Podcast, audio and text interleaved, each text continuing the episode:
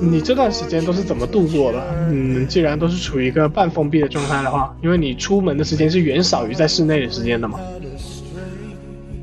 之前的话，就是本应该考试，但是没有考试那一段时间就在玩游戏，完了，因为你没办法，你都不知道啥时候要考试，然后你就突然间丧失了目标，又还又还没有开学，然后然后又把手手上的那个该做的做完了，然后就玩了《刺客信条：起源》，还有《荒野》对，还有《荒野大镖》呃，《荒野大镖客》。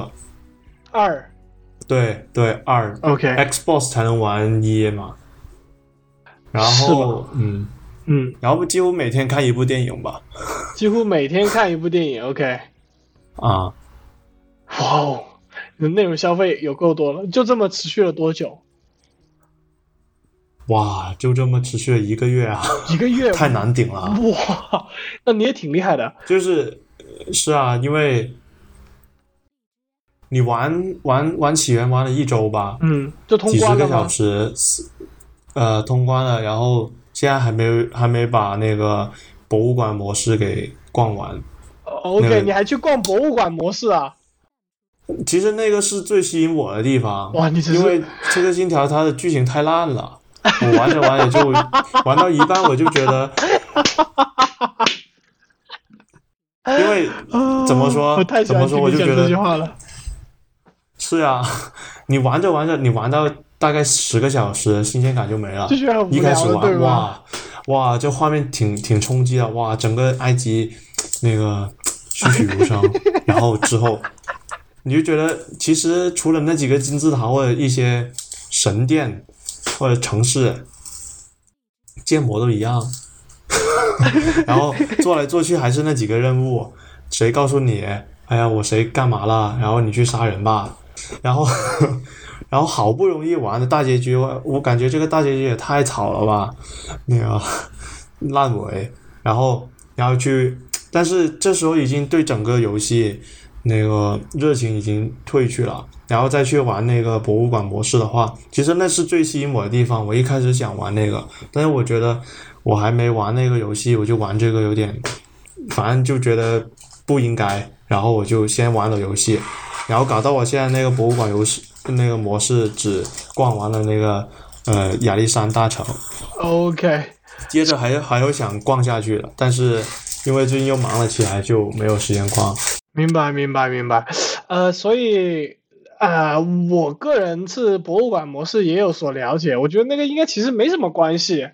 那个的话是一个其实蛮友好的一个介绍，对，特别好，我觉得对它跟它跟真就是一个 VR 博物馆。它跟真实的那个呃什么埃及是有关系的，它其实跟游戏关系不是那么密切，它只是利用了游戏的建模和素材。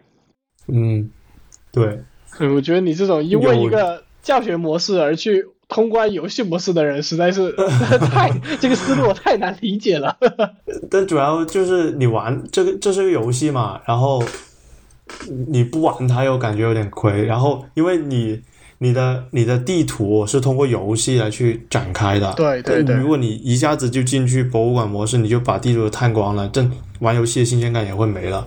所以我我当时大概这么想，我就先玩了游戏。嗯，其实你可能不知道，这个教育模式是可以单独购买的，哦啊起码在奥德赛里面是可以单独购买的。对，奥德赛我也我也买了，你也买了，行吧？对，我觉得这两代是比较不那么值得的两代。我是，就虽然我一直说育碧坏话，那这两代有其优点，但是，唉，怎么说，都是育碧都没有兑现他所承诺的那些东西。看你什么角度。就是如果说它是一个刺客信条，我觉得剧情刺客信条，既也不刺客了，就是只有信条，然 后你的信条就是杀人，而且，但是我还是觉得玩的时候玩潜入杀人还是挺爽的，这确实有，但是你玩久了就新鲜感没有，所以不适合长时间大规模投入去玩。但是它是一个非常好的历史模拟器，刺客信条系列一直都是这样子的。是啊，所以我喜欢玩。我还记得玩二代的时候，爬上去圣母百花大教堂，我操，惊呆了。但是我可能很早就对这种模式产生厌烦了，就是我会觉得没有什么区别。一开始的时候就觉得 OK，能见到呃，比如说古代意大利还是哪里的这些呃名人啊，能跟他们进行交流啊，能看到这些宏伟的建筑啊，确实太了不起了。但是是啊，直到后面我会觉得，是确实很呃这些他做的这个环境也好，或者说建模也好，或者说实际的建筑也好，都非常棒。可是它作为一个游戏本身的那种带给我的乐趣，正在越来越少。就是《刺客信条》太教条化了，它就跟它的那个它的繁中翻译《刺客教条》一样，它真的已经非常教条化了。是啊，那所以我我就是宁愿它做一个历史模拟器，就是对历史感兴趣了，而且特别是这种它涉及的时代的感兴趣的就特别适合。但它游戏方面确实不是很好，这奥德赛我没有玩，没有玩那个没有通关吧，我开头了一点点，感觉到它对比起源的进步还是挺大的，别在人物方面。别吧，我告诉你后面故事讲成什么样了，好吗？你不要告诉我故事，但是我刚开始了，刚开始了，接了第一个 任务做完就告诉你具体的。故事，我告诉你他做了什么。他后面强行帮你选择剧情，啊就因为这个惹恼了整个社区。哦，对，帮你选择结局，你说这还行，这哪能忍呐？但他不是做的像巫师三一样可以那个自由选择对话吗？巫师巫师三，比如说巫师三最后的结果，你还可以选多条，对不对？然后之后还有十字星血与酒扩进行扩展。他妈的，他这个最后的结果结局早已给你定好了，甭管你中途喜欢谁，啊、跟谁出去做了什么任务，最后就是那个结局。这跟《荒野大镖客》不也挺像的吗？世界线总会坍塌的呀。不一样，《荒野大镖客》那个呃故事的那个线实在太强太清晰了，啊，大家早有预感，或者说大家很能接受这个结局。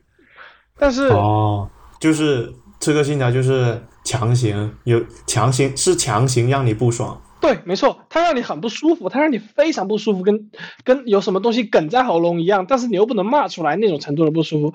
呃，我举个呃，或者说我说一下很重要的一点就是，呃，这两代刺客信条都很着重说明了我们这一回是往 RPG 去做的，我们做了更多 RPG，不管是数值也好，还是体验上面也好。那么数值来说，比如说起源的那个数值，它限制进行一个数值限制嘛，就高等级的敌人你几乎不可能打赢，对不对？以此来限制你的活动区域，来限制你的任务选择范围，这个没错吧？这是它，然后它在呃。它在起源那边依然没有纯的 RPG，或者说没有 RPG 的特别彻底嘛。然后他在奥德赛上面的宣传点就是说，我们进行了更多的 RPG，然后这一回着重在你跟于这这些历史人物进行的对话过程中间，你有更多的选择、交流、沟通的空间，你甚至可以跟他们 flirting，跟跟他们谈恋爱都没有问题。但这些都是 bullshit，、嗯在后面都是 bullshit。你所做的这一切，最后育碧跟你说，这这他妈都没有意义。来看我这个最新最棒的结局吧。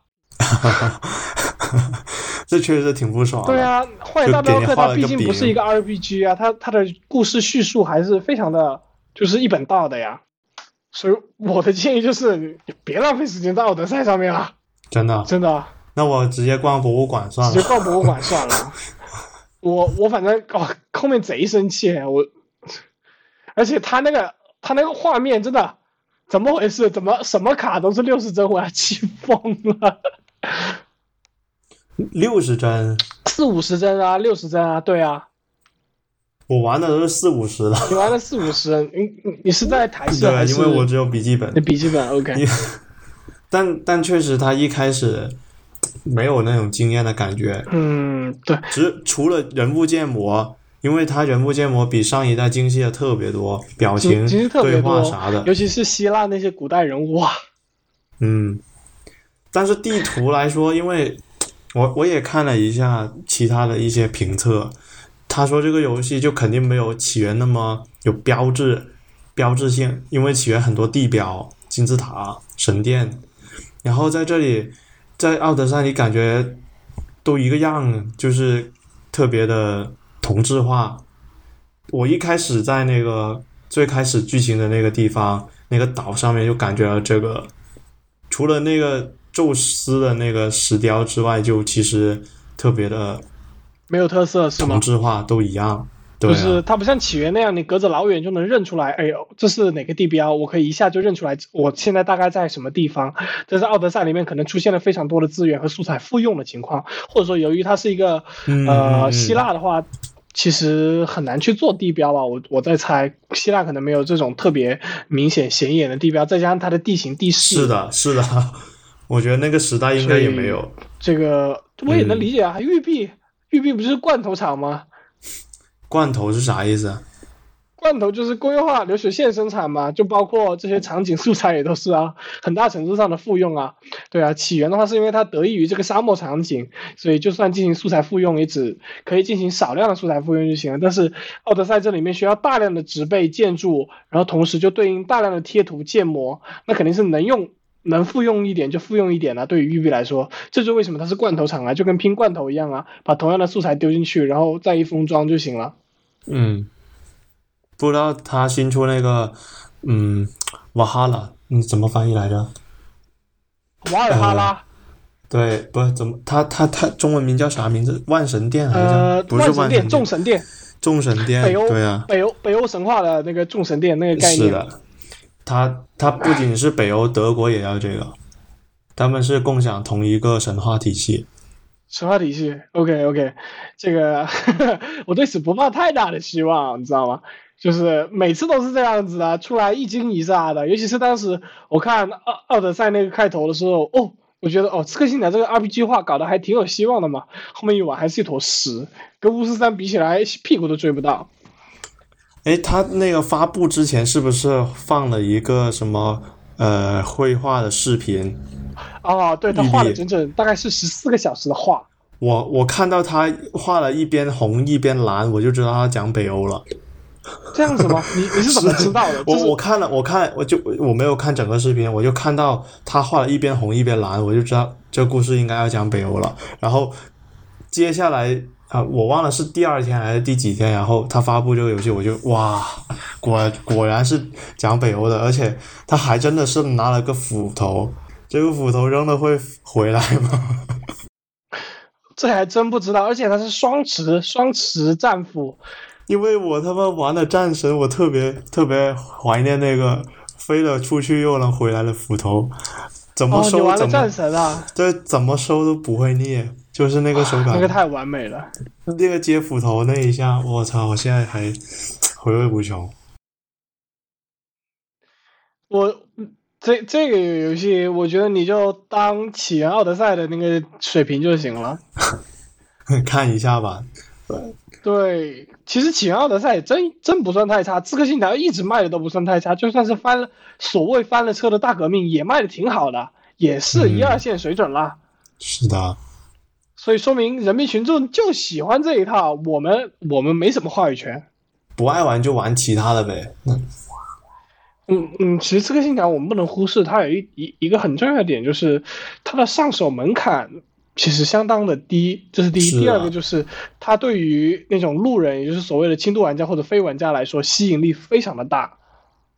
因为有一个很迷人的历史背景，你也熟悉，我也熟悉，我们那就可能大家第一就有熟悉感，不像比如说别的游戏一下子给你一个架空的世界，你得玩了游戏你才知道它讲啥，就可能我觉得这个门槛，还有就是哇，当刺客多爽呀！一开始是这个噱头，一开始是这个噱头，但之后呢啊，之后之后就只有信条了。非要说的话，他还是努力的把这个呃刺客啊、刺客信条啊，包括科技啊这些给努力的圆上了。呃，没办法，他原本在欧洲啊，包括那个什么高科技啊这些已经开采过度了。我觉得换一换口味也挺好的，我并不反对说起源啊、奥德赛，甚至包括这一次的瓦尔哈拉，没有问题，我觉得都没有问题。只要勉强沾上刺客的边都能接受，关键是游戏本身要好啊。是，我觉得剧情还是硬伤你。看《塞尔达传说》那么多系列的，跟塞尔达也没什么关系啊。对啊，所以关键是本作每一作的本身的质量要过硬，其他的都好说，剧情再再胡烂也没有问题。关键是要让玩家觉得好啊，我被感动了，哇，真好。但是他没有这种感觉。你说《刺客信条》，除了我可能一直玩到就那出前三代、四代吧，那几个在欧洲的啊，感觉真好以外，其实初代挺烂的，但是但是还是感觉真好，呃，但是之后的刺客信条都没有这种心动的感觉，不存在。刺客信条心动不存在这两个词就没关系的。我感觉我，因为我一开始没有玩初代，我玩的是二，还有呃兄弟会，我玩的这两个，我觉得还是挺挺好玩的。我当时玩的时候，挺好玩的但之后想开始就把那个历史给重玩一遍，就什么 Azio 啊，还有呃阿尔泰这些，然后就从一开始玩，一是勉勉强强把它过了，因为觉得毕竟是很久之前的游戏，就没那么惊艳了，一不太好玩，说实话。是不太好玩。但毕竟当时的人觉得哇，这很新啊，这个概念很新，不然它也不会那么成功。是，呃，刺客信条这个系列最早是作为波斯王子的一个续作来做的，后面发现、嗯对这个这个不太太不波斯王子了，然后就改成刺客信条了，就成为一个新的 IP 了。结果嗯育碧一现在就一直靠着这个赚钱嘛。嗯，我之前找就找游戏玩的时候，我还关注了几个 YouTube 的频道讲游戏的，然后有一个游戏叫什么平民工作室，是一个粤语香港人做的，我觉得讲的挺好的。还有一个国内的叫什么 Game 可哦工，Game 壳我知道，啊、那个怎么样？还行吧。我我主要不是看他游戏评测，我主要是看他，他不是有一两期是讲什么游戏引擎的嘛？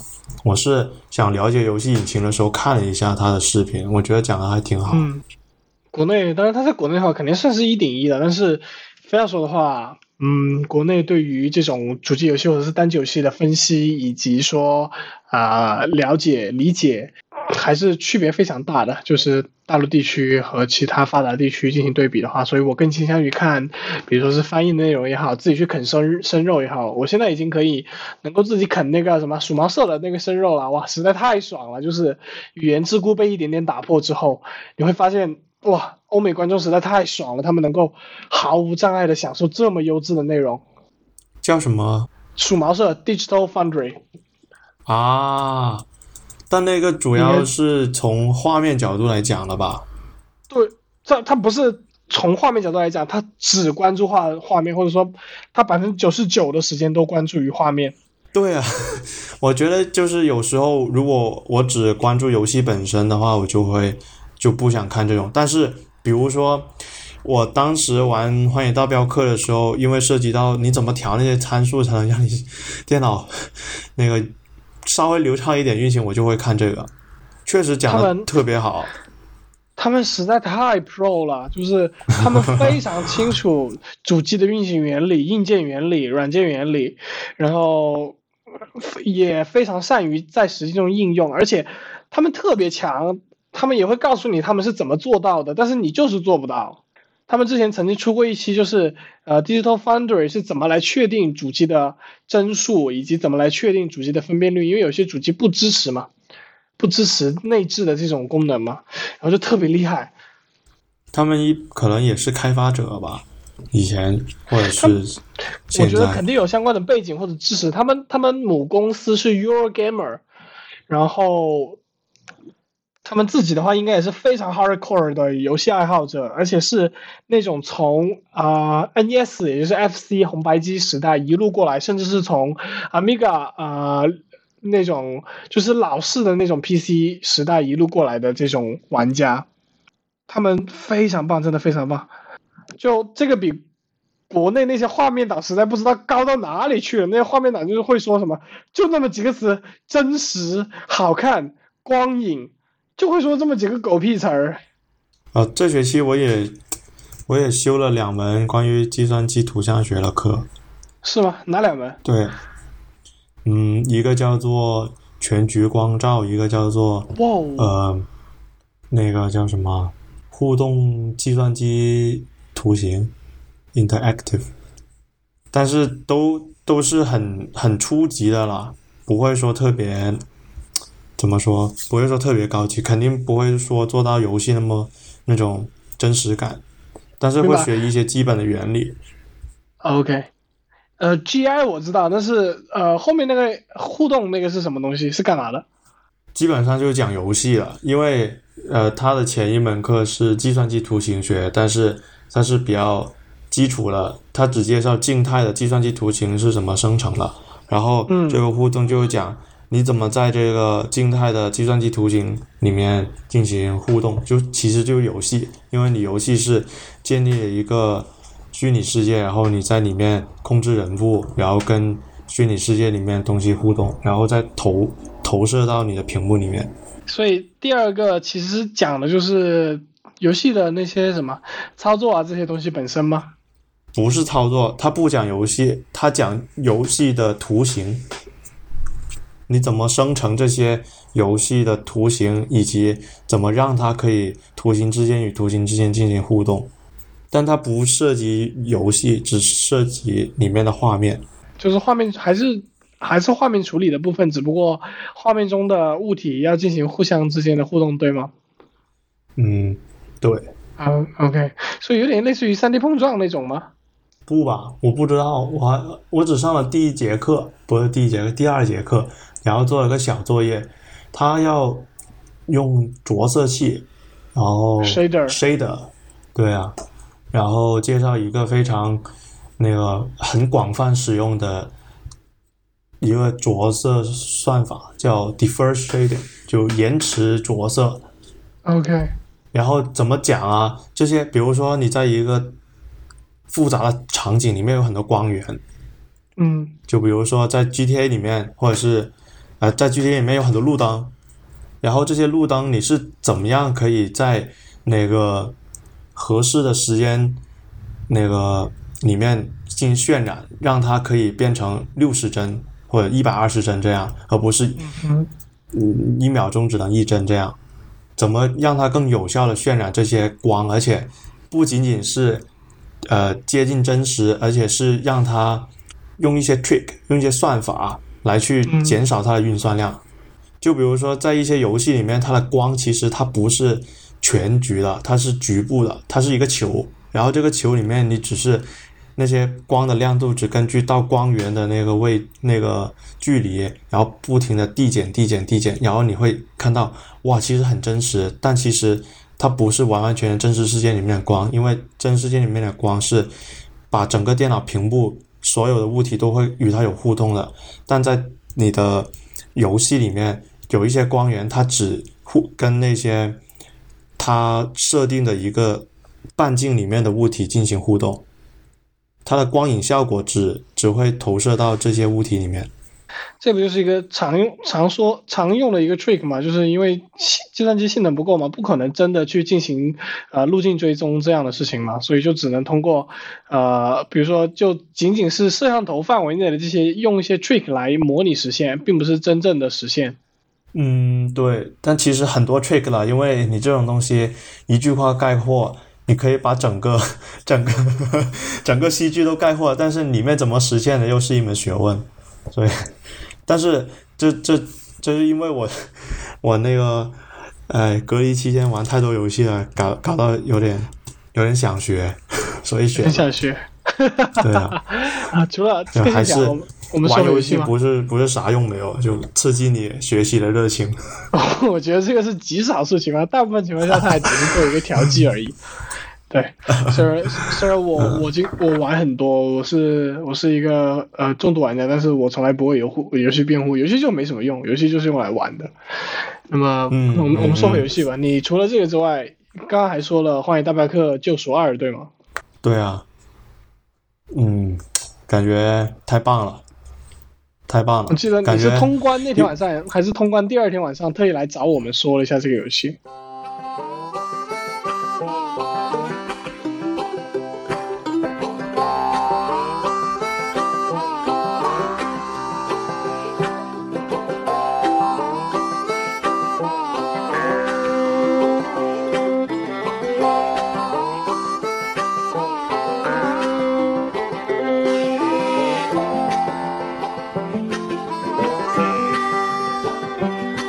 天晚上吧，因为我感觉在周边找不认识，就是 有相同的感觉。我就我给我女朋友玩了一下，她也说没什么用，感觉不到那种个这个很难理解，这个需要痛点。嗯，啊，对，第一，你需要是一个 玩过游戏的人。我听了，我因为我是玩完游戏之后通关，然后听了几期的集合对这个游戏的呃节目，然后再跟你们说了。然后我听集合他们那帮人讲的，我觉得特别对，就是 你得玩过游戏，你才觉得这个游戏牛牛逼，然后跟其他游戏有什么不一样。我已经忘记那几期集合节目，那太久远了，那可能是一八年一九年的节目，一九一八年吧，好像是，一八年因为一八年。因为嗯，你会觉得这个游戏不一样，是因为它跟以前的游戏不一样嘛？比如说那些拟真的长那个程度，什么 UI，你怎么我想保存一个游戏，我怎么就那么难呢？然后，然后还有那些哇，最最让我就是惊讶的就是，我虽然在我笔记本上运行了，但是我能感觉到它它的光影，它的那个体积光做的特别特别好。在第二章的时候，不是呃第第二章第一章第二章吧，第二章，第一就是章还在去一个雪山呢。湖边的湖边的那一个营地里面的时候，那边整天起雾，那一片地整天起雾，然后每一次都特别好看，无论是夜晚、晴天还是黄昏，特别好看。这个雾气做的特别特别好，哇，就是真的，它这个游戏是为拍照模式而生的。你是用你还是用主机玩的吧？你还你难道你用 PC 玩吗？没。有没有，我就用 PC 玩的，我在 Steam 上买的那。它的电脑版优化实在太让人痛苦了。但是我觉得画面已经不错了。我因为我隔了一年，不是隔了一年，Steam 上好像是几个月前才开始推出了。是吧？那我最开始是买的是 Epic，Epic 然后对，Epic 版便宜，但是不好，很多 bug，啊，没这两个版本没有区别了，朋友。没有区别。怪不得我现在就玩不了了。这两个版本没有任何的区别，它们的区别唯在于 Epic 版推出久一点，推出早一点，有一有一段独占期，然后后面是完全同步的，因为他们都是用呃 Rockstar 那个 R 星那个傻逼启动器啊，那个启动器太傻逼了，，我现在通关了之后，我想再玩都玩不了了。为什我也不知？道为啥。他说就是打打不开吗 data not find，对啊，这就是为什么 You should play console game。没有 console 呀，console 在 console 是合买的，不在不在我家里。不在你家里。对，OK，你疫情你有你又出不去，那你怎么玩？好惨啊！买 PC 版真的是，嗯，哎，PC 版太太优化太差了。你没有看过 Xbox One X？我操，我我哇，那个优化，太屌了。那个优化太屌了，好吗？但其实也是技能还能保持30帧四 K，其实我没有屏幕，没有四 K 屏幕，我也体验不到那种四 K 的，就不能完完全体验到那种四 K 的。我觉得我在电脑上玩已经够 OK 了，OK，一零八零 P，然后三十帧以上。你开中特效还是高特效？嗯我不知道，我是开中的，但是有自呃那个自己自定义的一些选项，有个别选项调到了高，是是会，我是开全高，但是全高的话只有四十帧。但我觉得已经是特别特别惊艳了，应该是吧？因为玩起来不卡，但是不会说特别特别流畅。比较坑。你你现在是比较后期玩，我我当时玩首发的那个版本的时候，简直疯了，疯了，比主机版差太多，真差太多，差一百倍。我就不在这里抱怨了。总而言之，它要经过什么两次联网认证，然后三次联网，然后进去之后，那个 UI 根本就不是为键鼠而生的，还根本就没有做好键鼠优化。我是用手柄玩的，你是用手柄玩的，对这个游戏就该用手柄玩。它这个 UI 我觉得特别，就是它就是为那个沉浸式服务的。我当当时当时保存的时候，我找不到怎么保存，我得上 Google 去找一下怎么保存。然后我原来是这样保存的，然后我通了关之后听了集合，我说他为什么要设置那么多层 UI 来去让你保存？因为他不想让你保存，因为他不想让我我会觉得这里多少有一点点，嗯，有一点啥，就是这这个有一点点强行解释的意味。但他确实，你想一下他的 UI，他就是不想让你调出那个游戏的 UI，它只让你运行游戏，然后睡觉戴面具可以保存游戏，但它不会说让你额外调出菜单，然后有一个保存键，因为它不想让你调出这个菜单来破坏它沉浸式的体验，而且。在，而且它的左边的那个小地图，它可以把那个小图小地图给弄没有，全屏都是一个游戏，没有额外的，这个这个完全我可以理解。对，没有额外的你说这个就是抽象信息，就是一个叫做沉沉浸式 UI 的一个概念嘛，这个我可以理解。我们就且不说这个呃，就不多说主机版 UI 本身的问题了。我我刚刚主要强调的就是，它这个 UI 完全没有用为电脑用户的，一个是电脑用户的逻辑和习惯，第二个是键鼠操作做任何优化，你不知道有多蹩脚。就是我在用的时候，因为我也是玩过主机版的嘛，我就能接受主机版的情况嘛，就是能手柄操作没有问题，这套 UI 足够足够 OK 了。但是当你拿上键鼠的时候，就算是同一个人，你的思路也是不一样的，然后这个 UI 就很难受，非常难受，嗯，但我觉得这个游戏真不适合用电鼠，用那个键鼠玩。真不适合用键鼠玩，真不适合用键鼠玩。我就算是你要开枪，它其实对精度要求也不是很高。对啊，而且你你还得骑马、啊对，多难受对，，你看，太难受了。所以啊，所以阿星阿星就完全不把 PC 用户当人嘛。我们说的难听一点，不是很多游戏厂家都不把优优化一下这个操作，就只是做了一个纯移植，然后这个移植的那个效率、运行效率也这么低下，都都人家 RTX 显卡，我看 RTX 二零六零、二零七零一样很惨，大家一样都是四十帧、五十帧。等 PS 五啊，或者是下一代 Xbox，肯定会有那个给下一代的主机是那个移植的《荒野大镖客》。嗯那我我感觉那 X 已经视视视频效果已经很好了。One X 的画面效果已经非常棒了，我已经在我的接受范围内了。因为呃，其实《还荒野大镖客》没有用30帧呀到什么特别新的技术。三十帧怎么了？你完全你不能只看帧呢，你还要看帧生成时间和平均帧呢。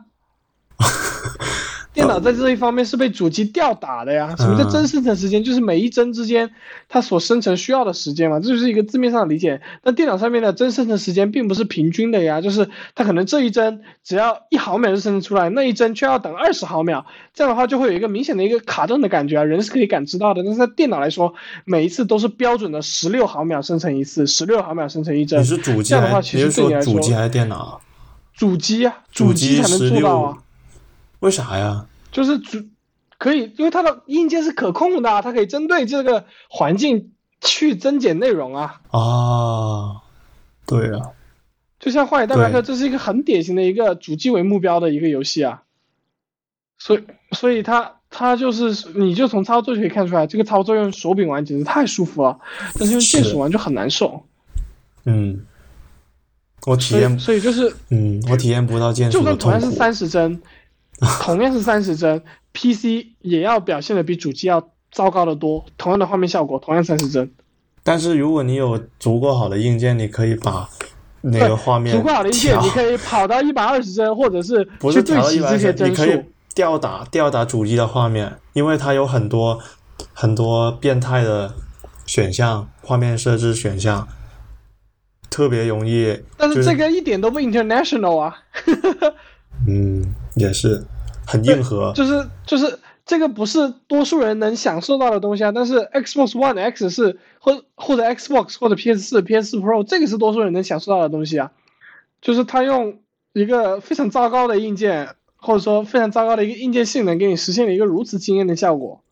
哎呀，反正玩得到就行了。呃，我觉得要求不能这么低，沉浸式体验，这个游戏必须要沉浸式体验。最好的一定是去买一台 Xbox One 的 X，如果你这么喜欢，就是如果有玩家想要很认真的玩这款游戏的话但也，Xbox One X 是最好的选择。然后其次是 PS 四、是，但也得有条件，有条件有条件就有条件，我还是偏向于主机，真的，主机玩如果真的是你什么都太好的话，就像就像嗯你这种情况，或者像其他其他人，其他已经是核心玩家又有 PC 又有主机的话，那这这款游戏我是百分百推荐，尤其是针对 PC 现在这种狗屎优化情况啊，我是百分百推荐你玩，就就算 PS 四版都要比玩你高配 PC 版要好。嗯，When I was just a lad, you know, I met a gal from old Bordeaux. She had blonde hair and blue eyes too. Let me ride on the ring dang doo, the ring dang doo. Now what is that? Soft and round like a pussy cat. Got a hole in the middle and split in two. That's what you call the ring dang doo. Said was a mighty Mighty fine fellow. fellow. Me and Whiskey too. too. Let me ride on the ring dang doo, the ring dang doo. Now what is that? Soft and round like a pussy cat. Got a hole in the middle and split in two. That's what you call the ring dang doo. Her father come in, angrily said, Now you have lost Your your maidenhead. Pack your and coat bags too. Make your living off ring dang doo, the ring dang doo. Now what is that? Soft and round like a pussy cat. Got a hole in the middle and split in two. That's what you call ring dang doo She went off to be a whore. Hung this sign upon her door. A dollar each and three for two. Take your crack at the ring dang doo, the ring dang doo. Now what is that? Soft and round like a pussy cat. Got a hole in the middle and split in two. And that's what they call the ring dang doo. 幸亏我玩的时候还没有什么 bug 什么的，我感觉游戏体验还挺流畅的。你玩了线上连贯模式吗？对了，线上、呃 线下、线下，我说你玩了线上模式吗？我没有玩线上，我只玩了线下。线上和线下又是完全不一样的感受。当然我，我也没有去玩线上模式。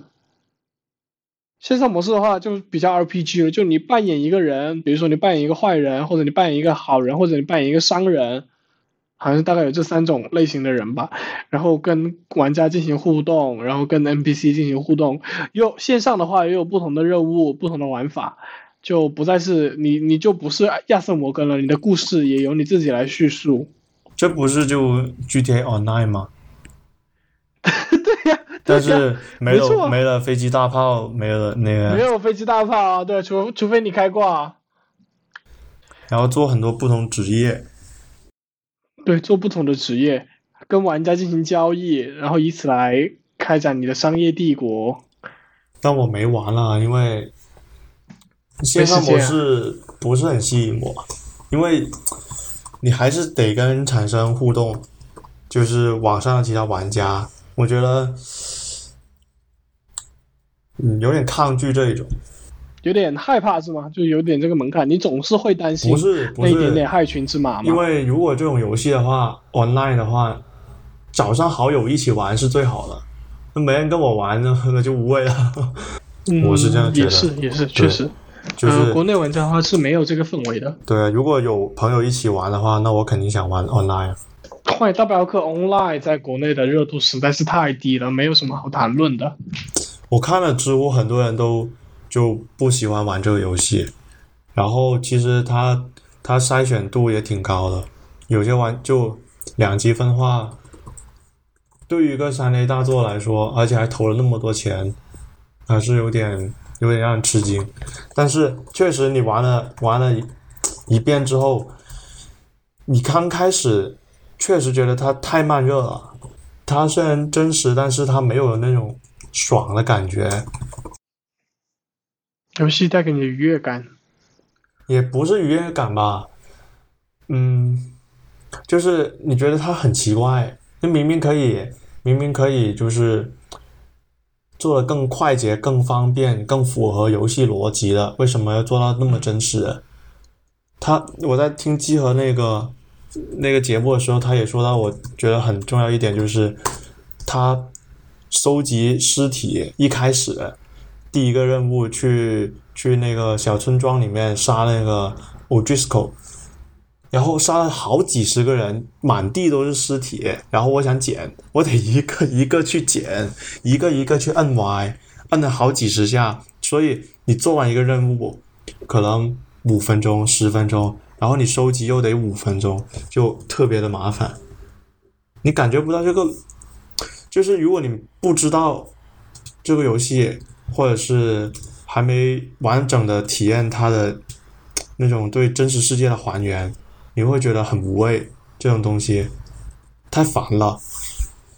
但是你玩了觉，你玩了之后不停的玩，你会觉得原来它是有有意义的，因为它它确实不会让你嗯感到很剥离感，对这个游戏世界的剥离。嗯，如果没有这种剥离感，然后玩家就更容易投入到这个游戏世界，所以它沉浸感。为什么它？我觉得它最后的故事非常感人。其实说白了，他故事一点都不感人，跟你说话一句话带过，一点都不感人。但是你玩这个游戏，就好像你真的体验过这个剧情，然后一步一步循序渐进，就会产生这种情感。因为我对这个游戏比较了解，所以一开始在跟 Dutch 他们去打那个营地，是对面帮派的营地，对不对？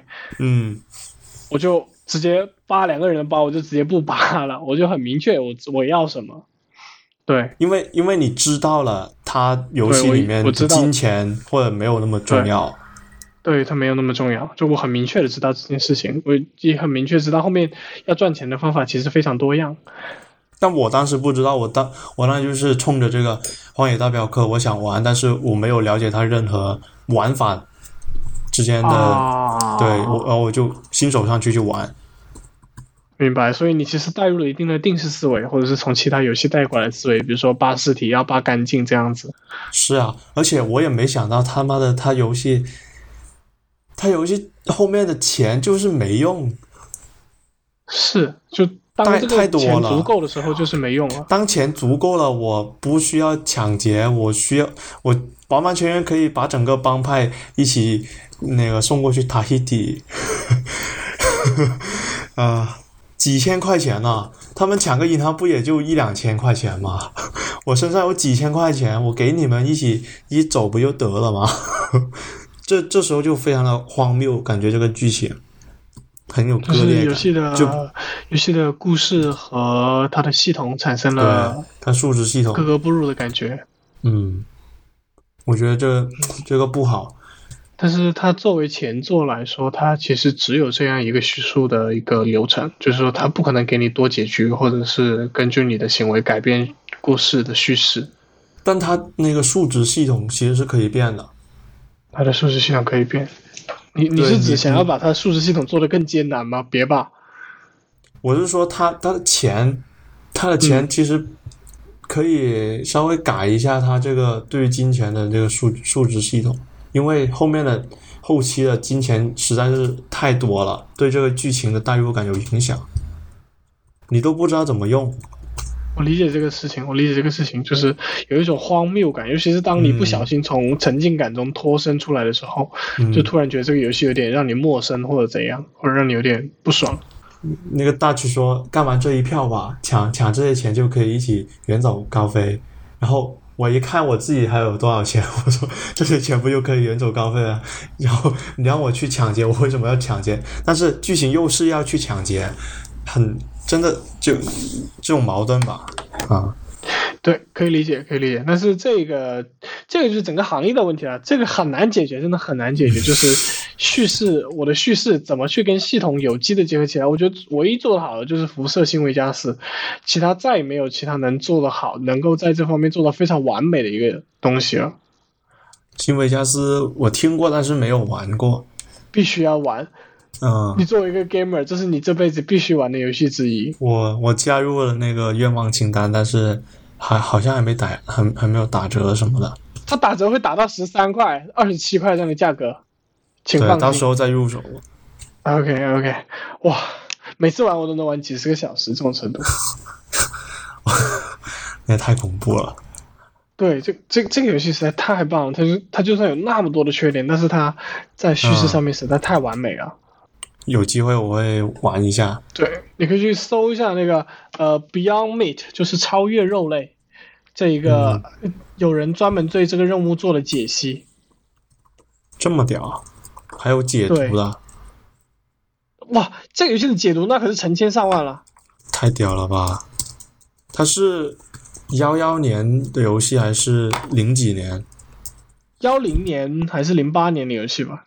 对，你看它这屎黄屎黄的色调，嗯，我实在对它的画面实在太不满意了。我之后肯定会玩一次。我看到了做那个仿真肉类的公司，仿真肉的公司，OK，Beyond，嗯，叫啥？Beyond Meat，超超越超越越过那个 Beyond，对，他的视频也才十几分钟，很容易看的。然后他他就就这一个任务来告诉你辐射信维加斯的叙事有多强。你可以在这里面如何很 decent、很体面的处理好叙事，以及呃剧情，以及说你的数值、你身上的装备、你本身的数值之间的冲突，将它们完美融合，来共同讲一个属于你的故事。嗯就真的到这种夸张的程度。啊，Game 你找到了是 Maker's 吗 Toolkit 哎，对对是吗？，游戏制作工具箱，啊对，对对对，就是这个，你你可以自己看一下，哇，太强了，太强了，真太强了，这个游戏真的太强了。但是哈，我就说哈，就除了新维加斯这一次非常接近的尝试以外，其实这是整个行业的难点问题。我一般在这里都是非常宽容的，我觉得没问题，我能接受。就是游戏系统和呃故事跟叙事跟剧情跟脚本再怎么割裂，我都能接受，因为它系统那一部分是要保证玩家乐趣，而呃而它的故事部分则是要一个是提供背景啊，或者保给玩家一些体验啊，给一些不同的体验啊，所以我能够很快的切换，我会忘记说我在这个系统里面的能力有多强。所以我在我在这方面是很宽容的，所以我坏代表这课这个方面对我来说并没有什么缺点。它的缺点的话，那就是其他东西。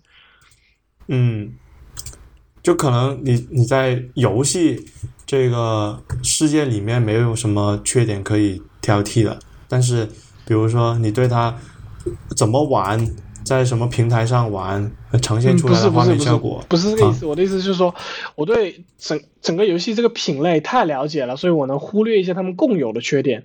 但是《荒野大镖客》它作为一个 so unique 的游戏，它 unique 的部分实在是太让我不爽了。哈，哪部分？呃，比如你刚刚也讲了，它八尸体就是这些，我对我来说，我真的觉得有些动画就是 meaningless 的，就是就是在浪费玩家时间。嗯然后它也并不会给我带来额外的沉浸感。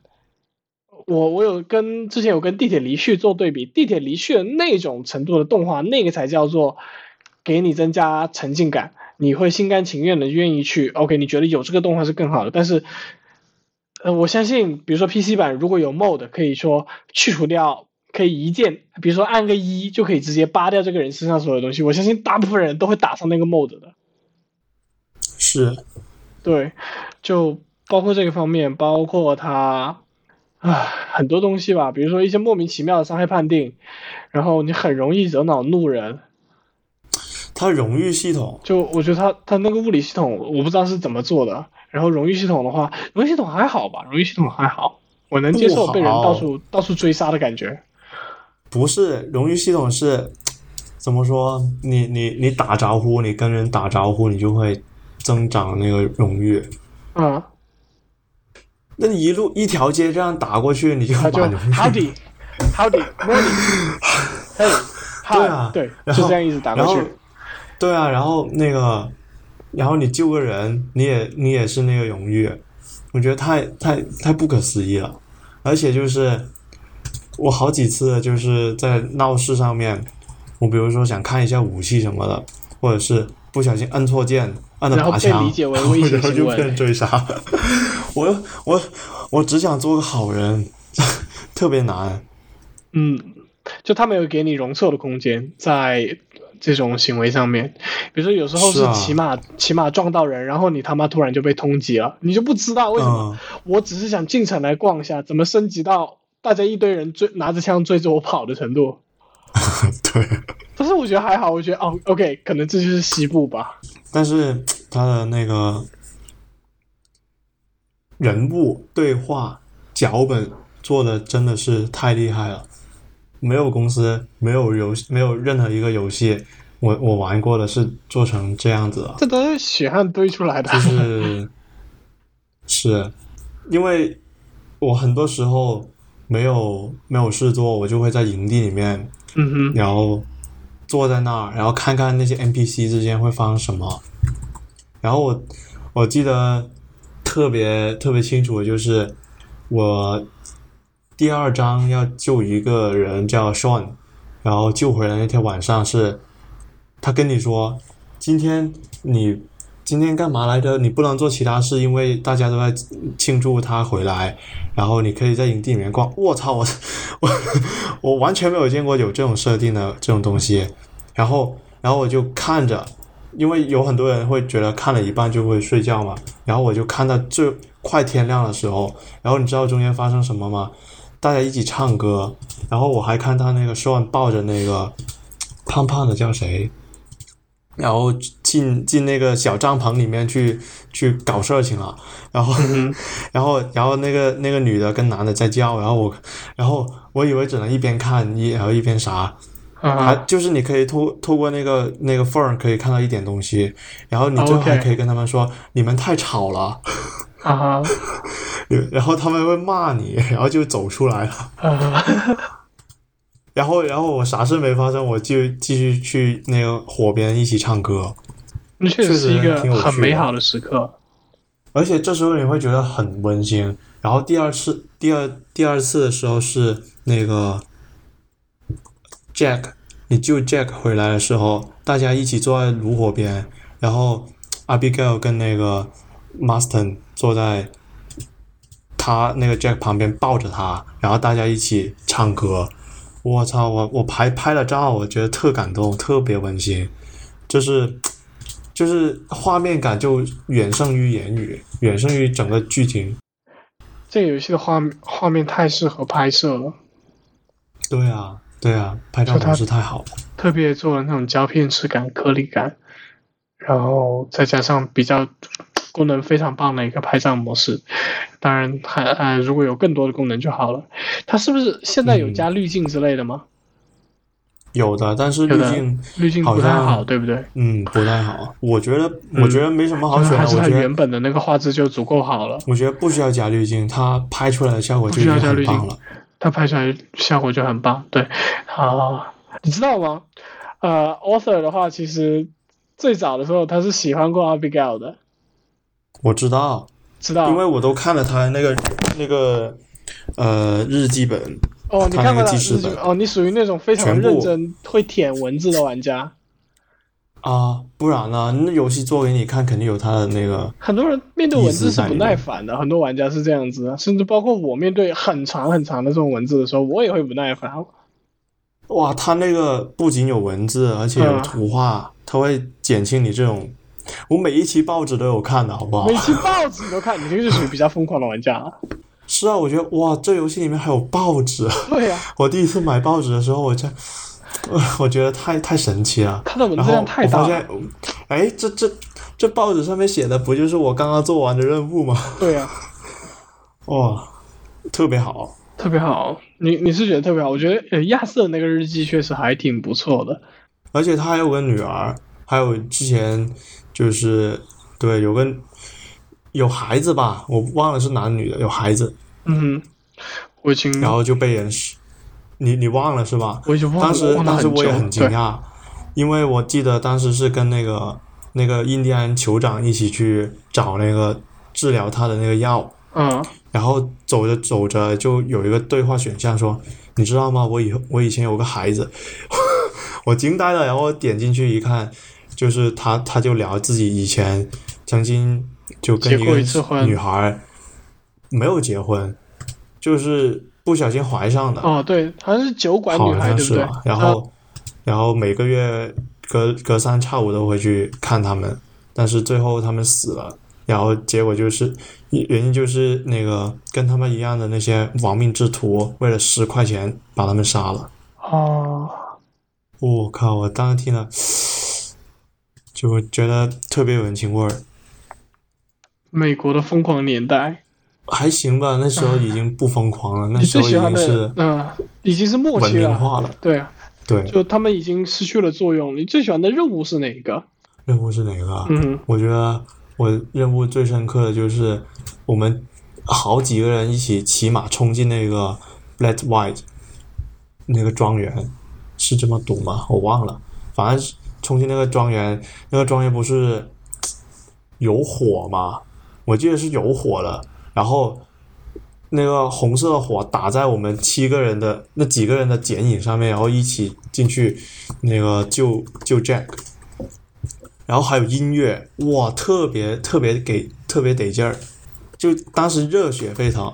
然后还有最后的就是，最后就是他回去，他要告诉大群那个麦卡麦麦卡是叛徒，然后他告别了那个阿比盖尔还有那个什么夫人之后，然后你就骑马骑着骑着，突然就有歌了。然后当时我觉得我操，那回去就是死了。然后当时特别的特别的感动，就是触中了我那一块儿。我感觉哇，这个玩那么久的角色终于要死了，然后你明知要死啊，你还要控制他回去。你不仅控制他回去，还有那么煽情的音乐，哇！然后还还还得那个，好像是你得一直点着它，然后整个画面都变模糊了。他是因为有病嘛？这是在模拟他那个什么热病还是什么？不是不是模拟，你是用一个第三视角去看他怎么骑回去，然后带上很感人的音乐啊、煽情的音乐啊，然后把整个画面好像加了一层模糊滤镜一样。集合那几个人说这个场面非常的俗套，但有一个人说。我我也认为他俗套，但是我玩的时候就受了，我就接受了，因为我带入了这个情感里面。然后我也是这种样子。我如果你让我就是我只看视频，我只看那一段，我零玩家我只看那一段，我会觉得这太老土了吧？对太老土就了就突然就来煽情，对，嗯很就很突兀。但是如果你真玩了这个游戏，我也觉得这很自然。对，同样的东西你自己手上来操作的感觉是完全不一样的。嗯，所以游戏带来独一无二的一个叙事的可能性。我觉得最印象最深刻就就这两个。那你的印象最深刻是啥呀我？印象最深刻都是一些比较乱七八糟的任务。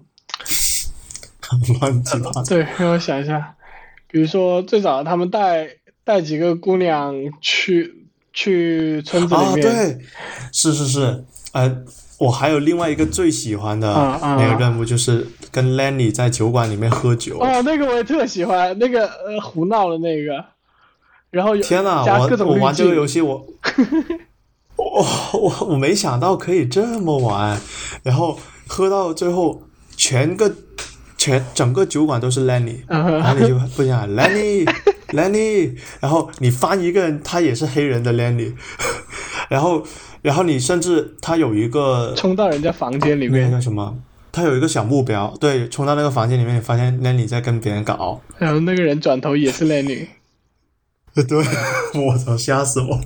但是特别搞笑，特别欢乐，对，那个特别棒，那个确实我这特别棒，好喜欢。嗯。是，呃，除了除了这这个，绝对是在我最喜欢的几个之一。还有另外一个是寻找几大杀手那个任务。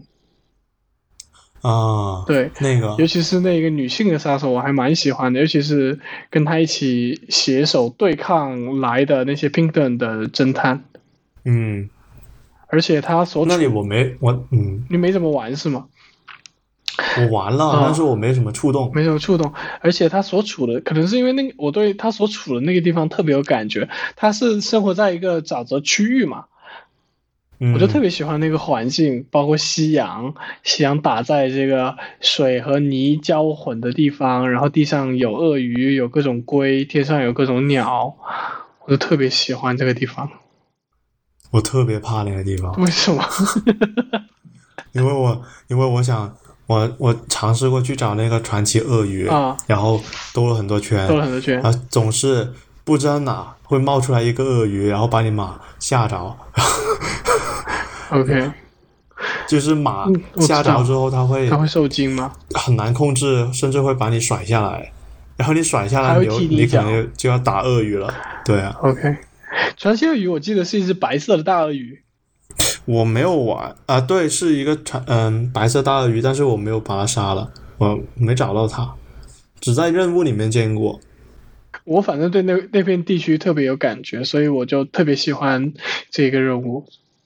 这个任务是叫你找这些这些人嘛，然后你会发现，其实他们虽然好像都是十恶不赦的人，那尤其是部分的其中几个，呃，其实都特别的有血有肉、有感情的那种。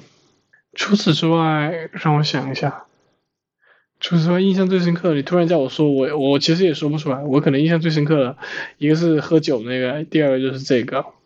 那个那个女的女神枪手叫黑衣裴裴雷还是裴尔，她是唯一一个没有死的。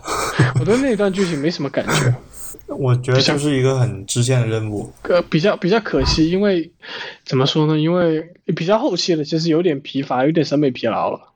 我是前期去做的，哦，你前期去做的是吗？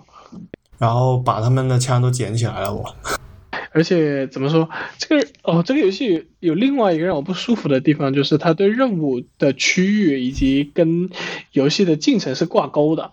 你过了这个进程，前面的很多任务你都不能去做了，或者你不能回到原本的这个地方了。哦，就这我倒没有。好像是第三章还是第四章，应该是第三章的支线任务是最多的，是，然后第三章但是我全都玩过。跑的图是最多。你是把整个支线也舔了一遍吗？是我我就是第一遍玩，就是把所有的东西舔一遍，哇，那你太你真是太 evil 了，你简直 因为因为它很多支线都特别有趣，我每个支线都都想玩。嗯，就图上有什么白色的那个支线任务，我就过去，先把它先把白色的完了，再过主线。明白，我能理解。但是它还有那种随机任务啊，你在路上的随机任务啊，这个也是第三章是最丰富、最最最丰富的。随机任务，就就荒野大镖客是那种你在路上瞎跑都能碰到一堆事儿的那种啊。是因为呃，当时我第二还是第三章，我我玩的时候，然后我就不知道干嘛去，好像找那个传奇鳄鱼，我就跑圣丹利，但是圣丹利路上遇到一个人，他手断了。你你你是不是没有玩过这个啊？我不知道，你给你得给我说，手断的人我倒是碰过。他他他不是手断，他是手受伤了。然后他说啊，我快死了，你快点载我去医院。然后 然后我当时我不知道在哪，然后我就跑过去。然后他说最近的医院在那，然后他就把我指过去了。然后我过去，我操，居然去了一个大都市。我当时还活跃在乡村地区，但一下子进了一个大都市。后来我知道那个叫地方叫圣丹利，然后我去了那个医馆，然后那个医馆那个医生说。你别动，不，你你走吧，这里没你的事儿了。接下来要切他的手，很很血腥的，你别看了。然后我没走，我就看着他把那个手切下来了，他真的做了手术啊 真的做了手术。？OK OK，我也做了那个剧情，而且而且就是还还没有要去圣丹利的时候，我就已经去了圣丹利。明白明白，我可以理解。这这是为什么说第三章其实是就是尤其是二周目的时候，最好就让这个游戏留在第三章，因为它有很多这种随机任务，它是在地图上也不显示，然后也没什么提示的。比如说，我就碰到过一个，我当时就就是被被有点被气到了，就是路上看到有一个强盗要要对一位妇女做不法的事情，然后嗯我肯定很自然的我要下马制止这件事情。没想到他们是一伙的，杀了我一个回马嗯，我也枪。遇到过。然后当我把他们杀掉之后，我在那个女性身上就捡到了额外的信件，就可以了解到部分她的身世，好像还会因此有任务吧，但是我没有继续管下去了，因为这个游戏信件相关的东西实在太多了，多到你后面有点不想管理的地步了。是，对，所以我就是这种这种随机的东西，我看网上的人的说法，应该就是说，你其实需要，你如果只是按照过剧情的那种方式来过的话，是很难碰完、很难做完的。最好的方法就是让这个游戏一直留在，就是二周末的时候一直留在第三章，然后整天开出去不停的跑，然后你才有可能说玩到一个比较全面的这种随机任务，你就都玩一遍。你知道我是怎么玩的吗？我就是我在查攻略的时候，我基本上啊、没查攻略之前，我基本上把这些就是随机任务就已经做完了，还剩下一两个就已。经跑过一遍了，对吗？对，就是我我还没看攻略，但是我按照我自己玩的方法，我就把它跑了一遍，然后我再看攻略说，哎，还剩两个，不如把它做了吧。然后就做那个什么，嗯，有一个姐妹乱伦的屋子，还有一个什么，兄妹吧，兄妹吧呃，，对对啊、兄妹，那个那个任务太有名了，那个任务太有对，名。还有一个是那个是连环杀手碎尸的那个，但我玩我我是怎么玩呢？你你可以做任务，但是你做任务不要走大路，你得走那些就是你直线跑或者是走那些小路，就不要走有路的地方。你走草草啊，或者是树林，你就会遇到这些很随机的事件。我是这么玩的。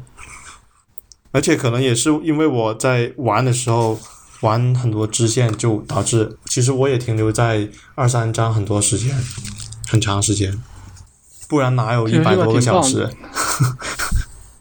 你玩了多久啊？一百多个小时，一百多个小时。哎，这游戏真挺棒。但是我我是个人私心很喜欢，但是我一点都不希望业界去学习这种东西，他没有没有什么好没什么好学的。学不来啊，没钱啊。对，而且这不是一个好风气，这其实是如果都照这个方式去做游戏，那只能把整个我认为是只能把整个行业搞垮去。我觉得不吧，就是有些类型的游戏你可以这么做，但不是所有游戏都同一个类型了呀。它有一点点是用人力和钱去磨的，这个的话，它，我觉得这不是一个好方向。这尤其是，其实中小厂商是很重要的，但是中小厂商在日渐的衰衰败。中小厂商为啥对呀？对于整个行业来说，中小厂商是很重要的。因为很简单，那那他做六十刀，然后呃，荒野大镖客也是六十刀，然后什么，可能他他也做一个西部游戏，他也卖六十刀，但是他的内容可能就要少一大半或者怎样，他的画面可能也没这么好，那那肯定是荒野大镖客卖的多啊，对不对？但他但他投入也多呀，他投入不是所有的那个这就是一个电子娱乐产品里面最高成本的嘛。也没有到这个地步啊，这个这个属于说比较夸张的说法，不是以太像马太效应，对，它是属于把马太效应嘛，赢家通吃，但是我们知道对整个市场环境是不好的嘛，嗯，就你你你如果用这套逻辑来的话，那那其实就是说，OK，我投入更多钱，我就可以拥有更多的市场，在明面上是看起来很美好的，但是事实上这对整个啊、游戏产业来说的话是有害处的，但这就风险其实也很大的哦。风险很大，对啊，就是阿星这么他现在做这么做是特别大他风险。这一次相当相当于是失败了呀。我觉得尤其是呃我作为一个、玩过来五，我觉得挺成功的。我你刚刚在说商业成绩吗？那我们就说商业成绩嘛。那商业成绩肯定不比那个 GTA 五好啊。那就算跟同等投入的，或者说次等投入的比，那它商业成绩也很差，不然不会这么早出 PC 版。嗯，对他其实，呃，其其实算是一次失利吧，尤其是他们在其中，啊、员工啊，包括公司啊，都经过了很多丑闻是吗？一一定程度的透支吧，我只能这么说。嗯 公司的公信力啊、公司的权利啊、能力啊，都是都有透支，然后包括分配不公啊、奖金问题啊，就不说加班了，就加班以后员工得到了什么，这些都有相关的披露。就这个付出的代价是不是会比较恶性，让这个东西不可持续？也是，嗯，那肯定，嗯，不可避免的。它这个东西，所以我认为很多地方是不可学习的，就是对于很多开发者来说，这是不可取的。就算是同样是三 A 级别的开发商，呃，我们就把任天堂排除在外吧，因为任天堂它不不在乎这种程度的机能的利用。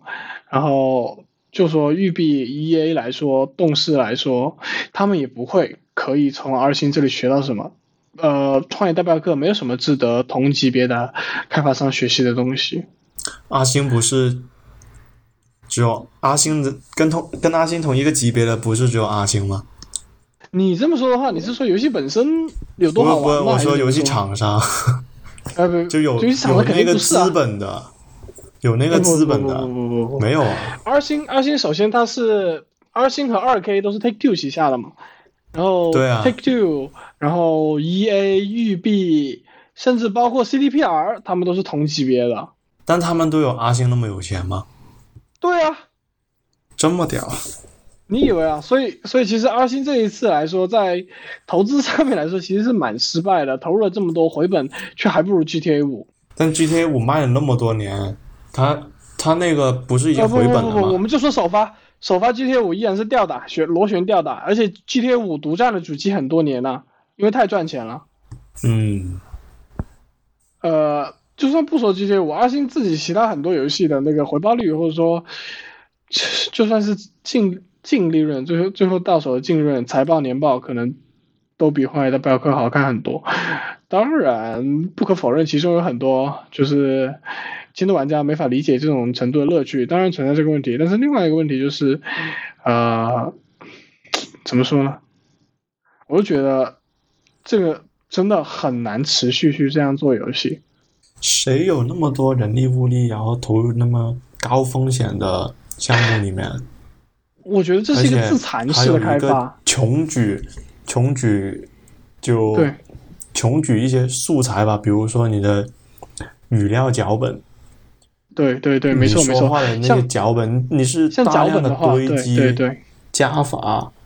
对。这没有钱，没有胆量，不会做吧？他他很多，他有一个思路，这思路不一定对，但很很多时候生效就是 量变产生质变。对，确实量变产生了质变，就是确实当你把这些呃一个两个可能不起眼的这些小东西堆在一起的时候，确实是很恐怖的一个效果。但是我会认为，这我们就不说游戏行业，这对他公司本身都是一次透支，可以明显看到，而行在这一次之后有透支的感觉。嗯。就整个公司因此有点伤了元气，哎，但是我们作为玩家来说，作为玩家来说就只只关注自己公司怎么中公司行业怎么发展，我觉得这是游戏公司要做的事情。我玩家的话，有好游有好游戏玩，我就很满足了。嗯嗯，我是很担心这个。我是很关心，我作为一个玩家，我是很关心这个行业的发展，因为目前来说，整个游戏行业依然是处于一个衰败期。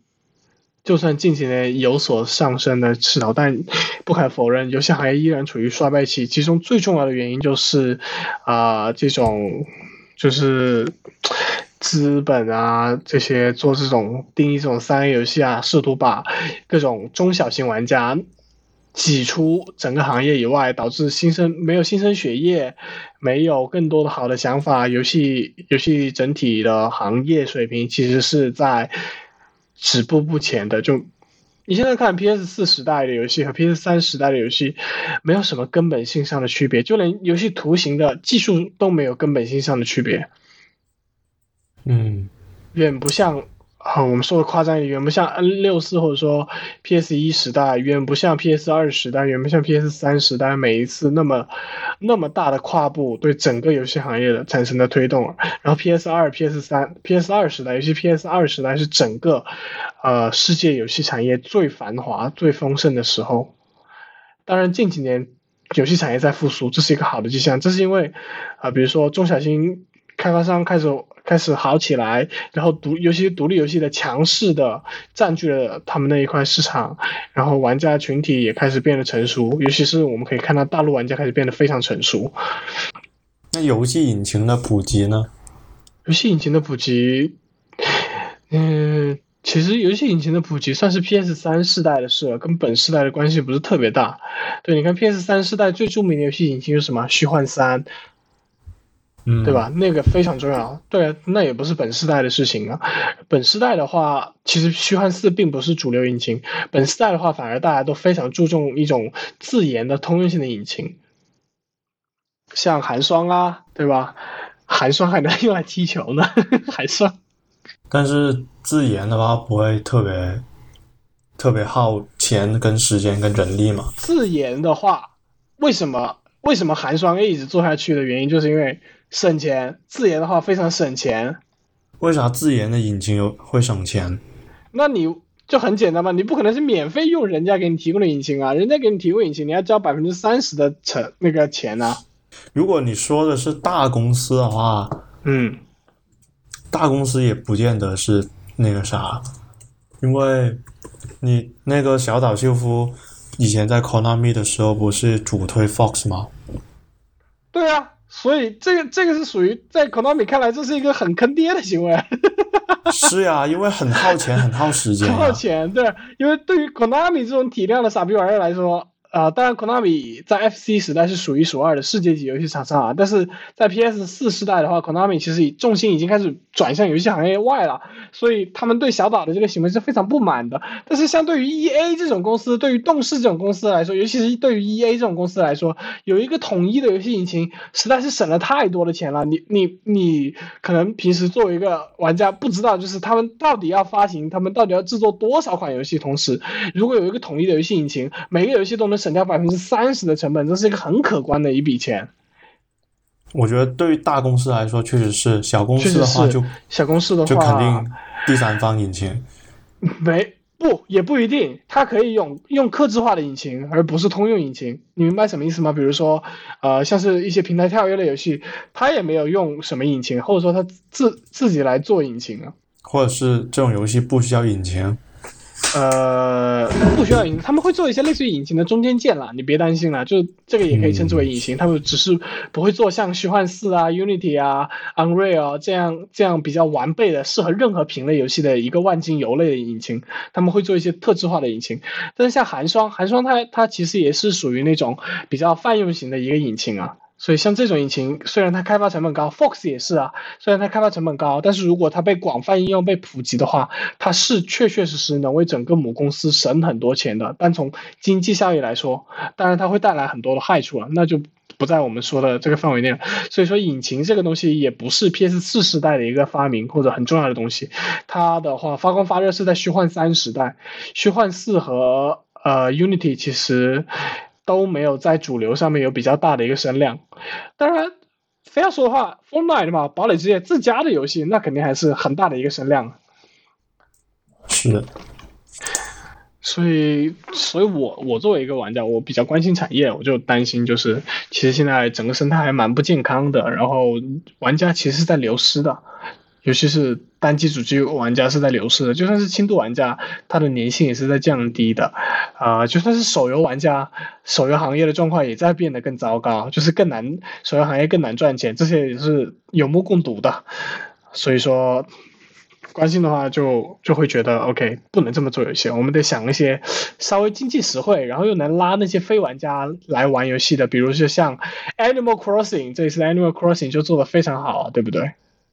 是，都刷朋友圈了，都刷朋友圈了。任任天堂是在一直都在用这种可持续的方法来做游戏啊，所以他才能做三十年游戏啊。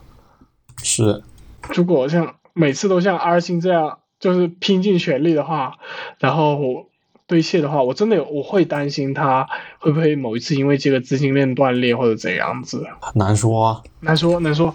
但是我相信些大 IP 什么 GTA 六又要出来了，又能赚很几很多别年了。他们之前已经说过了，GTA 六不可能在特朗普在任的时候出的。 No, not you. Not you. Your organization's terrible. Your organization's terrible. Let's go. Go ahead. Quiet. Quiet. Go ahead. She's she's asking a question. Don't be rude. Don't be rude. Don't be rude. No, I'm not going to give you a question. I'm not going to give you a question. 那特朗普今年不大选吗？这万一他又在任呢？ 那就不出呗。你你觉得就特特朗就一直会当选吗？我觉得还是有可能，因为其实现在正值这个时期，其实呃对特朗普是比较有利的。首先，我们怎么讲到美国大选？说就说吧，就首先就是呃他们的那个什么选举啊，那些相关的活动啊，其实大部分都被取消了。那这个时候唯一能露面的候选人就是谁？就是现任总统 Trump 啊。所以他其实一直在找机会为自己做宣传，这是第一。第二就是还是正值这个时期，呃，全球的保守主义啊，我们这里说的好听一点，保守主义偏右的风气都在再次兴起，而无疑对于 Trump 来说，这也是非常有利的，因为他的他的根基就是这些偏右的群体，嗯，所以他们现在哦，他们现在已经基本定下来，要么是 Trump，要么就是那个另外一个候选人叫什么？是拜登吗？还是谁？我忘记了。山德呃，对我反正忘记了。哎，起码人家还有没有的选呢。嗯，我觉得政治不好。什么什么叫政治不好？我政治不好就是，嗯我也不知道。我嗯，天呐，怎么说呢？我不是不是不想关注他，但是关注了他又什么？感觉没什么影响。有参与感吧？尤其是当当你是美国人的时候，你会有参与感一点。嗯，对啊，可能吧。那你除了这个之外，你主要就玩这两个游戏吧，没玩其他了吧没有，？OK。哎，Gary，买一台 Switch 吧。最近想，但是没钱，所没钱以没有有没有自己打零工吗？啊，都必 都不不许开业，怎么打、啊？呃，这时候就是哦都没有开门。刚刚看了一下新闻，可能这个月底会就是各种商店会逐步开放，而且又要写论文了，没有时间了。没有时间。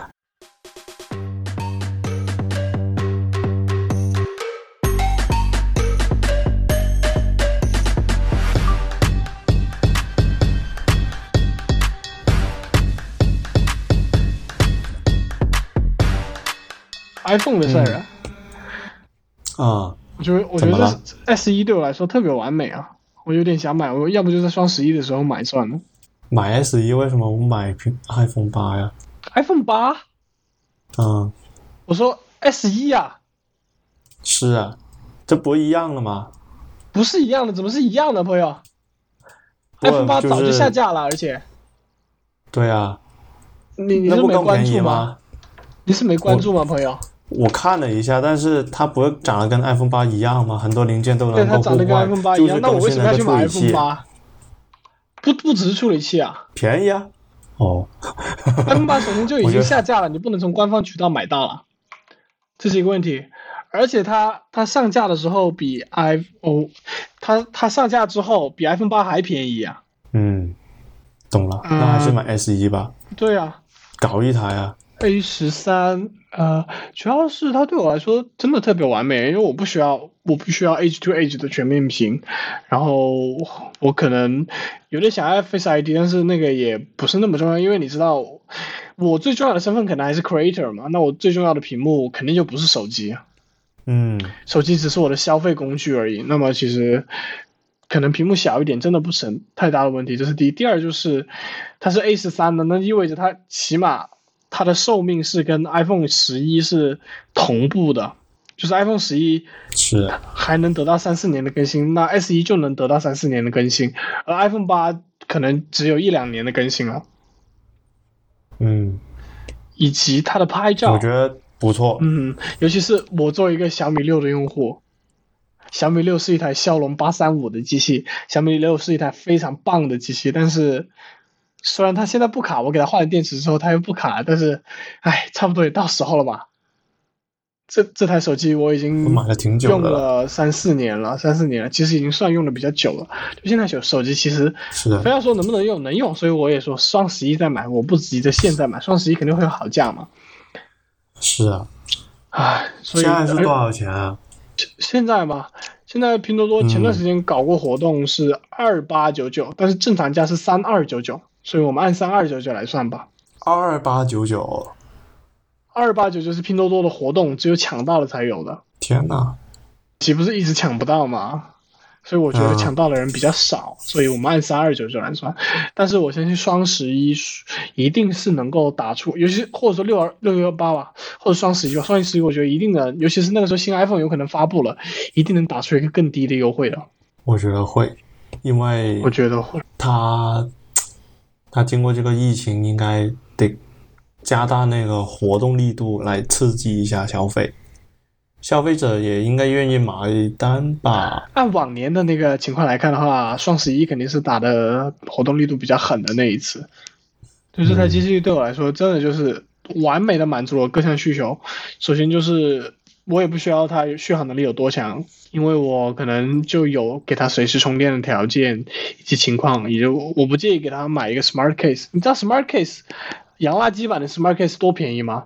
从三十到一百的都有。什么是什么就是苹果官方的那个充电壳，哦，可以充可以充电的壳，对，它就相当于直接 double 了手机的电池容量，相当于能够起到很好的保护那个电池损耗的一个作用。但不很重吗。对，呃，还好，按我朋友，我朋友买的嘛，我朋友是 iPhone 八，iPhone 八本来就有点重，然后他他加的那壳，他觉得还能接受，还能接受，尤其是相对于它给他带来的优点，就是续航直接翻番嘛，这个也可以解决。然后摄像头本身小米的摄像头就很烂，这个是毋庸置疑的吧，所以我升级到 iPhone 十一，iPhone 十一级别的摄像呃拍照。其实还能接受，尤其是它可以录制 4K 六十帧的画面，这个可是 iPhone iPhone Ten R 好像都做不到吧？还是 iPhone Ten R 的画质没有它好？iPhone 的录 iPhone 的摄像功能真是太强了。我平时也不怎么拍照，你平时对啊，所以平平时大家都是嗯扫码嘛，对吧？啊扫码？嗯，嗯，但是我其实是想要一个更好的摄像头，我可以明显感觉到我这台手机什么都好，就是摄像头确实不够用了，然后电池续航不够用了，性能也有一点点卡了一级，我真的很想脱离安卓生态了。为啥呀？就这些安全问题啊，真的搞得我太头痛了。嗯，比如说像我苹果，还是这方面好一点。苹果是系统性的安全吗？有些人非要跟我抬杠说，哦，如果你懂的话，安卓也能弄得比苹果更安全。那那是啊，你前提是你要懂啊。我为什么要花我时间来弄这个啊？对啊，我就想要一台上手就用，然后不要系统不要弄这么多幺蛾子的东西。前段时间小米不搞那个照明弹吗？那看下来也是很心惊的，很多年没看了那个东西。照什么？照明弹就是说能够记录应用在某段时间内做了什么操作。啊，嗯，这就是那看了看下来一连串就是心惊胆胆战的。有人手机上安装了几百个 app 嘛，还不知道是测试还是他嗯本身就要用这么多 app，他然后可以看到微博在一个小时内唤醒了一百多个 app。一百多个 app，对啊，他们就说不用微博。他们就说微博的 app 就是毒王，在一个小时之内唤醒了，而且我都不知道，就不知道微博是怎么跟这这么多的厂商勾搭上的，我也搞不懂。就一百多个完全没有任何相关性的 app，做菜的 app 啦，跳舞的 app 啦，包括短视频 app 啦，他都换，他什么 app 都换，他连游戏都会拉起来，为啥呀？肯定是理解。就跟他们有合作嘛？顺手拉一下嘛？反正浪费的是用户的电量和电池，然后哎在呀小、小米搞的这个照明弹，然后小米自己呢，他妈的又给人家扒出来说，记偷偷记录人家谷歌搜索和 DuckDuckGo 搜索以及 Pornhub 搜索的内容，上传到中国的服务器，而且是实锤。什么什么应用？小米啊，小米浏览器。小米对啊，小米浏览器还有小米那个 Mint 浏览器都做了这样的事情啊。哦，你说我怎么怎么去信任你？然后再加上华为前段时间自动自动，而且是离线的，好像是离线还是怎么，反正就是自动删除相册 App 里面的内容，嗯，这叫我怎么信任他们？我想信任他们，但没法信任。一加不也挺好的吗？一家挺好的，但是你忘记了，一家之前爆出过多严重的事情？是，也是。大家谁谁没点根底，只是说问题的严重程度而已。一家肯定属于最容易被爆出来的，同时也是问题最轻的那一类，因为它有一帮的那种所谓的 geek 监管着嘛。但是像 国内版的 MIUI、国内版的华为的 EMUI，包括蓝绿大厂这种，他们的用户不在乎、i don't give a shit，升级升级不存在的。我我昨天真的就昨天刚刚采访完一个 EMUI 的用户，我说你怎么还用着二零一五年的 UI？他说我升级这些屁玩意儿干嘛呢？是啊，对啊，很多人都会这样想你。很多时候就没法跟他沟通，所以这种时候你就需要他妈的给他塞一部 iOS 设备，不升级不升级，等着苹果天天骚扰你。不是很多很多苹果用户也不会升级的，对他们宁愿忍受那个骚扰，其实就点一下升级，然后睡觉就行了嘛。他们不会点的。我认识很多这种人，但但是、就是那个大红点对一直在那个设置那里，啊他们都不会点。苹果现在会它就推送通知啊，会变卡。推送通知，有声音的那种通知叫他升级的啊，我知道呀，但是都就总归总而言之，有升级比没升级要好，有红点比没红点要好，有通知比没通知要好，对吧？就会让用户更频繁的去更新这些，不管是功能更新也好，安全更新也好，安全更新尤为重要啊。嗯，就你你认识的，我相信苹果用户还是少数，它的更新率摆在那里，百分之八十最新系统版本，哪个安卓厂商能这样说嗯自己做得到？没有人做得到，Pixel 都做不到，小米不行吗？小米肯定不行。我现在用一加还用的好好的。我相信一加安全性是比较好的安全性，然后第二个是掌控的感觉，感觉好像苹果封闭了很多嗯东西，但事实上我觉得它给了我更多的掌控感了，我需要那种东西。唉，苹果肯定好呀，苹果不用烦那么多东西。不用烦那么多东西，而且我干嘛？我为什么要为一个手机投入那么多的精力啊？太麻烦了，我又不是、嗯我又不是无所事事的小青年了。是啊，这些都是嗯消费主义割割我们的韭菜。也不是吧？哎，非要说，其实安卓也能做得挺好的，那奈何，就安卓真的做挺好的，是，奈何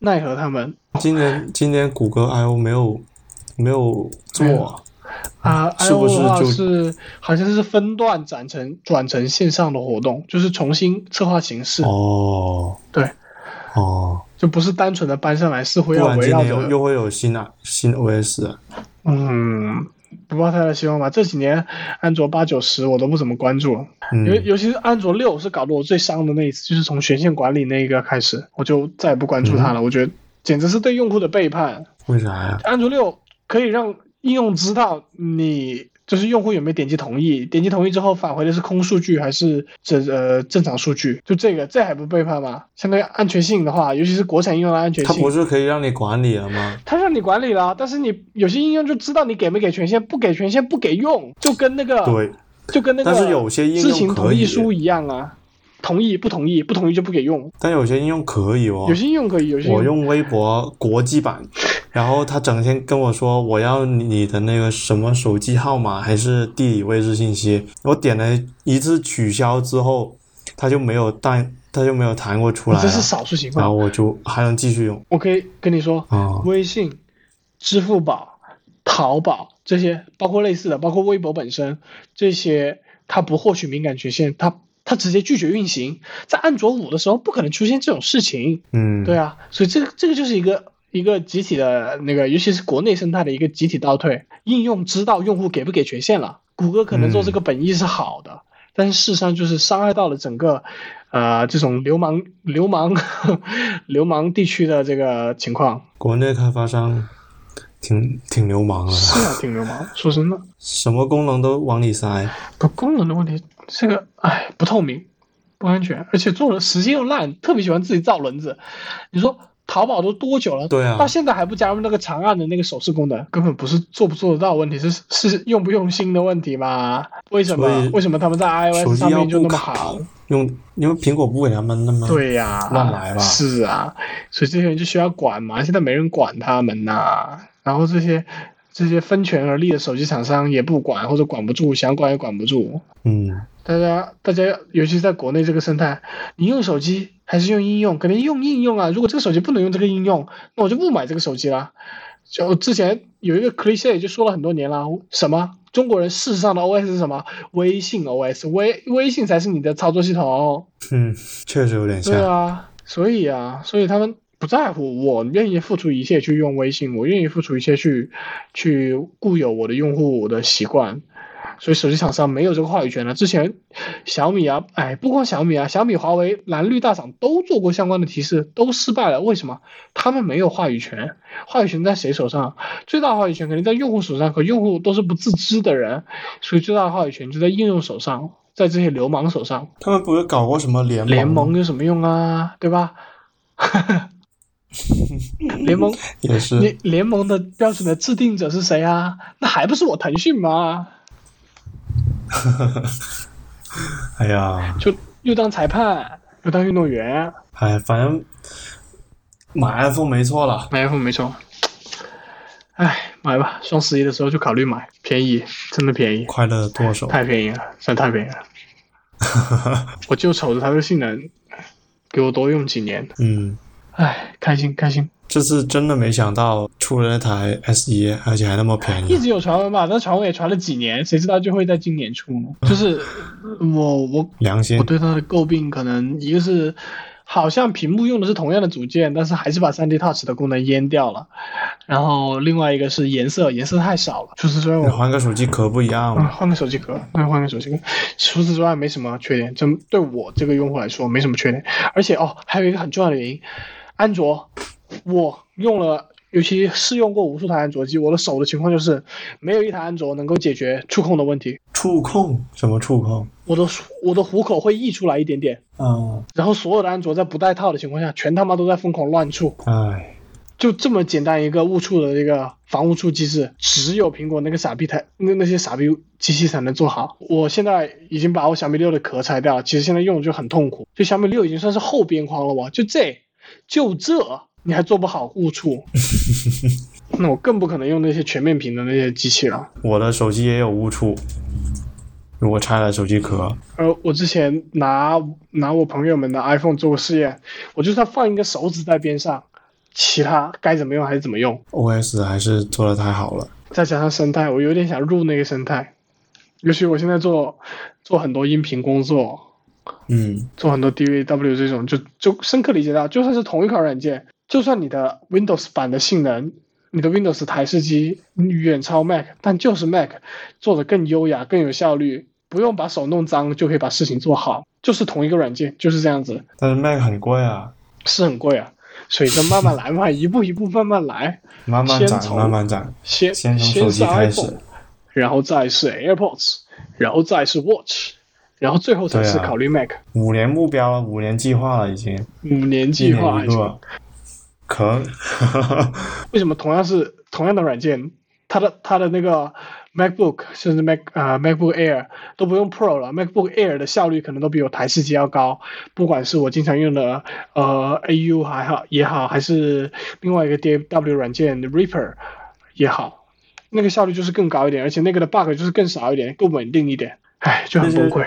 软件不是都针对 OS 那个 Mac OS 优化过了吗？是啊，为什么大家都针对 macOS 进行优化呢？就没有人针对 Windows 进行优化呢？可能是那些设计师都比较喜欢用 Mac 吧。这这就是一个正循环，设计师越喜欢用 Mac 就越优化它，然后就越来越多的想做这个的用 Mac，只能投降，只能认命，有钱买。打败一个人的最好方法就是加入他，夸张好吗？我觉得他买 Mac Mini 那才是没有性价比的表现呢。但是他要做苹果开发呀，对啊，但是他可以不用买，他可以装。当然，黑苹果，黑苹果现在很多人装嘛，还是买台苹果设备比较靠谱。是是这样子的，Mac Mini 有一个很巧的事情，就是英特尔出了那个有一台 NUC Nuke，Nuke 是一个啊类似于微型准系统这样的概念，它用的硬件跟苹果的 Mac Mini 是一模一样的，所以你甚至都不用装驱动就可以直接用了。就是英特尔出的一台主机，然后这台主机它虽然不是运行 Mac OS，但是一模一样。对，它的硬件真的是一模一样，你连打驱动但问题。是，但问题就是那个 OS 啊，装 OS 很简单，啊我已经我我我我装过黑苹果了，我可以很负责任告诉你，装黑苹果很简单的，跟装 Windows 没什么区别，它都做好引导了，甚至苹果的引导对小朋友呃对新手来说还更友好一点。苹果的引导，我当时就推荐他了呀，但是他说，嗯，黑苹果嘛，他就觉得我已经跟他说了是一模一样的硬件了，他还是望而却步，最终还是花了四千多还是五千多买嘛。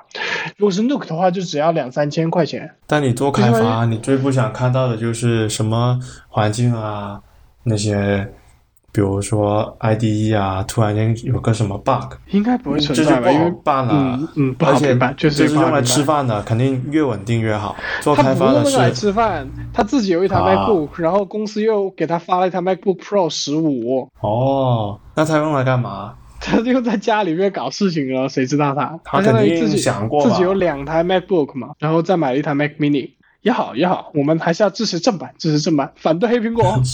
是啊。要是他能单独买 license 就好了，，license。就是授权授权。macOS license，对对对，八零年代、九零年代，苹果不搞过这个事情嘛，后面取消了，当然。这体验不统一啊，不好。对，这样体验不统一，其实整体来说对苹果伤生态的伤害是巨大的。对黑黑苹果来说是确实是对苹果生态是一种伤害，这也是为什么它能用那么轻薄的一个本子做到碾压台式机的性能。还是看任务吧，优化了就没就优化了就厉害，不优化了还是该差该差，该、嗯，对，那个该快该快。图形相关的，那就是该叉叉嘛，对吧？然后吃 CPU 浮点性能啊，那还是该叉叉嘛。但是真的，在呃图片、静态图片啊、甚至包括动态图片，然后包括音频，嗯甚至包括视频剪辑，Mac 都得到了某种程度上的偏爱吧。我甚至觉得这是一种 magic 了，因为我我其实并不理解这背后的原因和和技术。我也不懂，我觉得他们是跟那些软件厂商有什么合作之类的，应该是互互惠互利吧。好了，那今今天这么多可以不？OK，差不多差不多，甚至可以截两期，别担心。